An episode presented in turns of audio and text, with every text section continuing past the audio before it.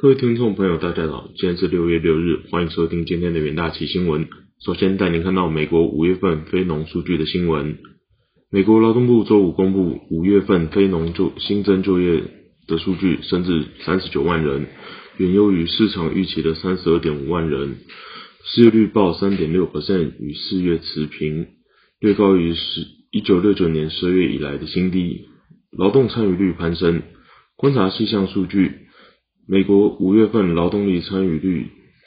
持平，预期为六十二点三 percent，小幅高于前值的六十二点二 percent。衡量因素更全面的 U 六失业率小幅上升至七点一 percent，失业超过二十七周的长期失业率下降，代表均积极找工作的人更多，且劳动市场更加健康。备受瞩目的薪资方面，美国五月份平均每小时薪资月增零点三 percent，持平前值并弱于预期的零点四 percent，年增五点二 percent，持平预期并弱于四月前值的五点五 percent。实薪增幅放缓被华尔街解读为支持联总会在九月将升息步伐重新放缓至单次一码的积极讯号。市场认为，五月非农数据显示美国就业成长仍然健康，劳动市场依旧紧趋紧，不会改变费的进一步刺激升息的前景。市场预估今年将进一步升息两百个基点，高于数据公布前的一百九十七个基点。其中六月份和七月份各大幅升息两码已成定局，可能对近期美股反弹略略显负面影响。市场的下一个关注焦点在下周五发布的五月份美国消费者物价指数，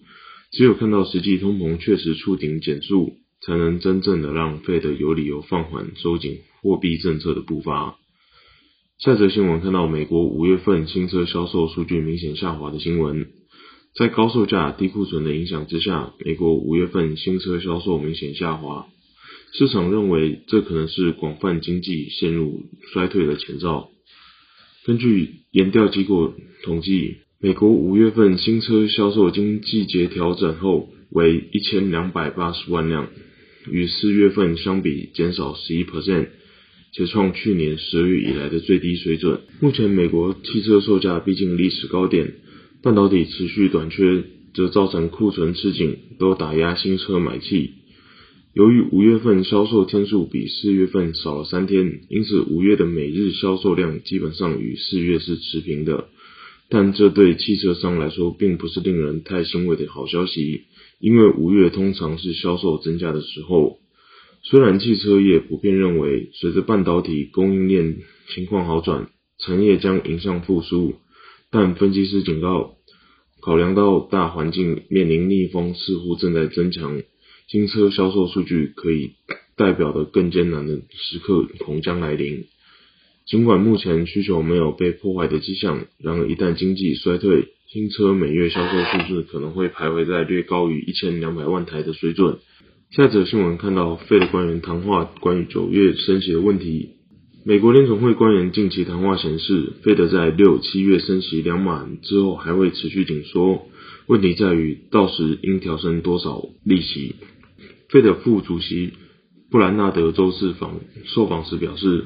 从内部目前掌握的数据来看，市场对六月和七月各升息五十个基点的预期似乎是合理的。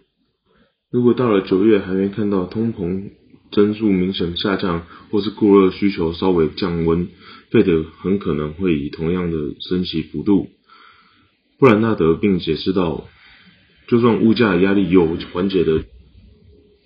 布兰纳德解释道：“就算物价压力有缓解的迹象，费的九月仍会升息，只是升幅会小于两码。”他表示，现在找不到暂停升息的理由。费德在压制通膨方面还有很多工作要做。亚特兰大联总会总裁波斯提克上周的一席话，引发市场对费的九月暂缓升息的热烈讨论。然而，布兰纳德的谈话显示，这并非费的核心内部的看法。波斯提克则设法澄清相关争议。他日前受访时表示，市场不该把他对于九月暂缓升息的说法解读为费的卖权，指的是升息导致股市大跌而使央行出手救市。波斯提克立场偏鸽派，今年无投票权，仅参与讨论。多名官员近日表示支持续支持升息的立场。今年有投票权的克利夫兰联准银总裁梅斯特呼吁，费德面临市场波动、成长减速，甚至升息升高，都应该保持坚定，持续升息，以对抗高得令人难以接受的通膨。梅斯特认为，费德快速把利率升到二点五%是实际的做法，之后可能会升得更高。今年有投票权且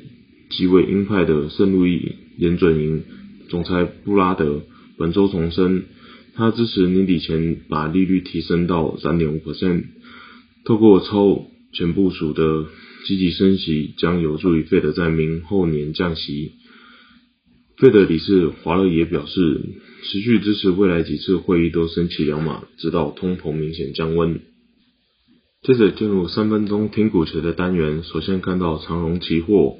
长荣海运五月三十号举办股东会。总经理谢维全认为，随着新船交付，车上事件迈向与病毒共存，市场进入第三季传统旺季之后，营收渴望回升，因此仍旧看好今年营运的表现。